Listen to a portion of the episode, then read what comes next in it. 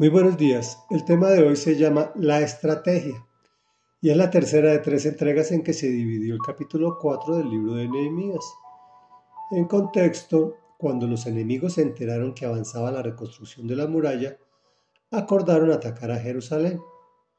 Por su lado, los judíos decidieron orar a Dios y enfrentarlos. Y dice, así que puse a la gente por familias con sus espadas, arcos y lanzas, detrás de las murallas en los lugares más vulnerables y desguarnecidos. Luego de examinar la situación me levanté y dije a los nobles y gobernantes y al resto del pueblo, comillas, no les tengan miedo, acuérdense del Señor que es grande y temible, y peleen por sus hermanos, por sus hijos e hijas, y por sus esposas y sus hogares. Una vez que nuestros enemigos se dieron cuenta de que conocíamos sus intenciones y de que Dios había frustrado sus planes, todos regresamos a la muralla, cada uno a su trabajo. A partir de aquel día, la mitad de mi gente trabajaba en la obra mientras la otra mitad permanecía armada, con lanzas, escudos, arcos y corazas. Los jefes estaban pendientes de toda la gente de Judá, tanto los que reconstruían la muralla como los que acarreaban los materiales no descuidaban ni la obra ni la defensa. Todos los que trabajaban en la reconstrucción llevaban la espada a la cintura. A mi lado estaba el encargado de dar el toque de alarma. Yo les había dicho a los nobles y gobernantes y al resto del pueblo, comillas, la tarea es grande y extensa, y nosotros estamos muy esparcidos en la muralla, distantes los unos de los otros. Por eso, al oír el toque de alarma, cerremos filas, nuestro Dios peleará por nosotros. Así que, desde el amanecer hasta que aparecían las estrellas, mientras trabajábamos en la obra, la mitad de la gente montaba guardia, lanza en mano. En aquella ocasión también le dije a la gente, comillas, todos ustedes, incluso los ayudantes, quédense en Jerusalén, que en la noche sirvan de centinelas y de día trabajen en la obra.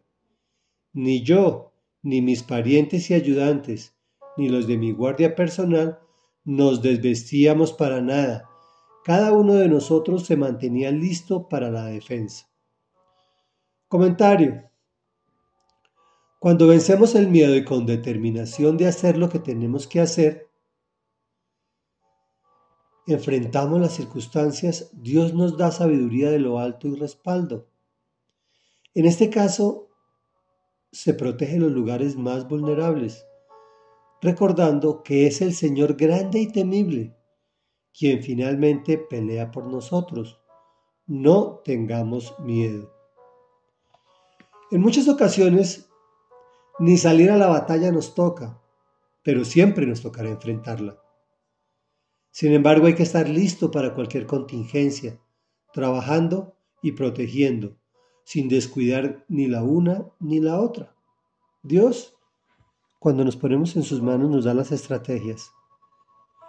Reflexión. Muchas personas creen que ser espiritual es estar orando y rezando todo el tiempo, metidos en un templo o lo que llamamos popularmente la iglesia.